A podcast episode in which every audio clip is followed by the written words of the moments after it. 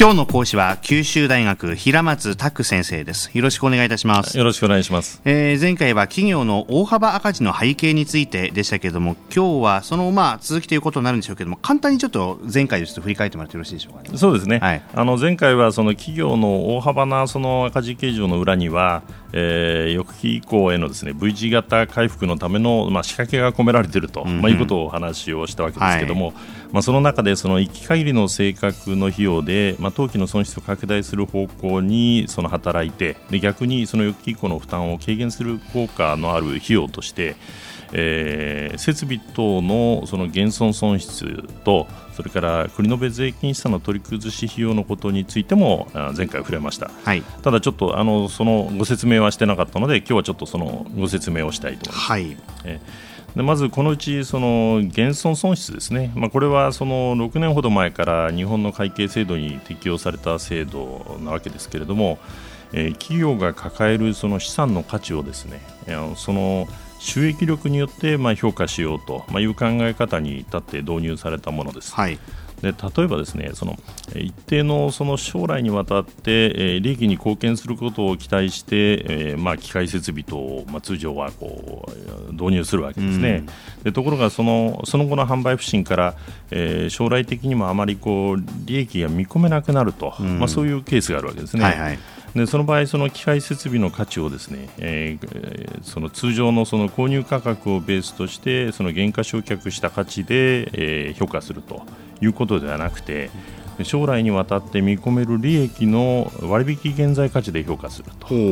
まあ、そういうことなんですね。はいはい、でその結果としてこう出てくる差額分はえー、キャッシュの負担のないその償却損としてその財務諸表に、まあ、それを反映することになるわけです。うん、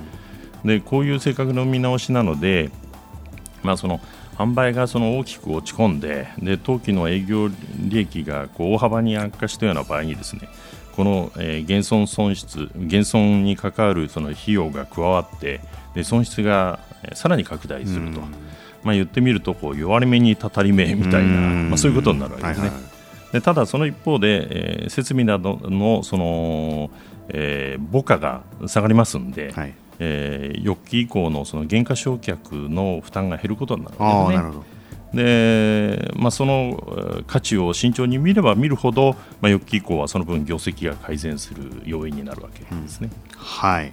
でもう一つのこの繰延税金資産の取り崩しについてはいかがでしょうか、えー、これはもっと厄介なんですけども、はい、これはですねその企業会計上とそれから税制上のその費用の見方の違いから税金の前払いが生じるような場合にその将来の税金の支払いがその少なくてその済む分を繰延税金資産という形でその計上するんですね。はい、でその分えー、当期の税引き後の利益に上上乗せできる制度になっているわけです。でいろんな場合があるわけですけれども、えー、一つのケースがですねその企業が税引き前でその赤字を計上したような場合ですねでその税務署がその普通だと黒字が出ると、えー、その4割ぐらいの税金を納めるわけですけども、うん、赤字が出たときにその税務署はお金くれないわけですよね、うん、でその代わりその赤字分をですね7年間その繰り越して、えー、その後の要するに7年間のその課税所得から控除することができるわけですね。うん、でこの結果、その税金の前払い状態がまあ生じたとその見なせることから、まあ、その分をえー、繰延税金資産という形で資産に計上してでその時点では、えーまあ、利益が出たような形になって最終赤字額が減ることになるわけですね。うんそのこのようにその繰延税金資産として計上できるのはですねその将来の税金の先払い分にまあ限られるわけですね。はい、でもしもですね企業がえー、そもそもですねその7年間の間にですねそれだけの金額の税金を払うような利益を上げられない場合にはですね、うん、えー、税金の前払いとは見なせなくなるわけですね。うん、でしたがってその期間にその上げられるであろうその利益に相当する税金相当分しか国の税金資産としては維持できないということになるわけですね。はいで、まあ、その前回の話とも関連してこのようにその大幅な最終損失を発表その計上する企業の決算にはその1回限りの赤字を増幅する要因がまあ複数働いているわけですね、うん、でその影響がしかも相当にこう大きくなりうるわけです。うんこうした状態を捉えてですね、まあ、新聞などではセンセーショナルにこう伝えるためにですね、まあ、ことさらその最終損失の数字が強調強調されてなんかその非常にこう深刻な事態のようにまあ伝えられる傾向があるんですけども。まあ、この点ではですね読み手としては最終利益損失のその数字ばかりをこう気にするのではなくて、まあ、営業利益あるいは営業損失、まあ、経常利益、経常損失の数字にもまあ注意をして最終利益を拡大している要因が翌期以降も続くものなのか、うん、V 字型回復につながるものなのかどうなのか、まあ、そういったことを見極める必要があるわけですね。はい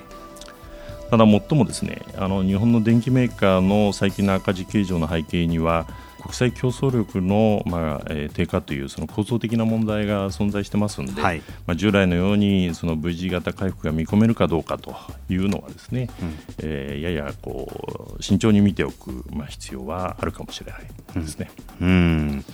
まあ、その損失の数字ばかり見るんじゃなくてって話もありましたがですからまあ数字にとらわれることなくやっぱり最終的にその競争戦略とか商品戦略とかそういった、えー、まあポリシーみたいなものがやっぱ最終的にはこう大事になってくるのかなっていう回復していくにはということですよね。そうですね。両方ですね、まあ、ですからその数字が一体そのどういう数、うん、どういう数字で出来上がっているのかっていうことと、うん。うん、あとはじゃあ本当にその数字には必ずしも現れてこないその、えー、競争力の状態はどうなっているのかというのを見るということですね。両方を上手に見極めるというですね。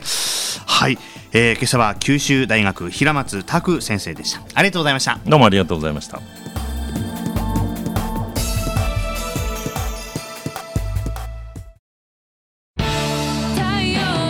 ビビックは九州で生まれ九州の人たちに光を届けています。九州のお客様が光り輝くように。それがキューティーネットの変わらない思いですキラキラつながる「キューティーネット」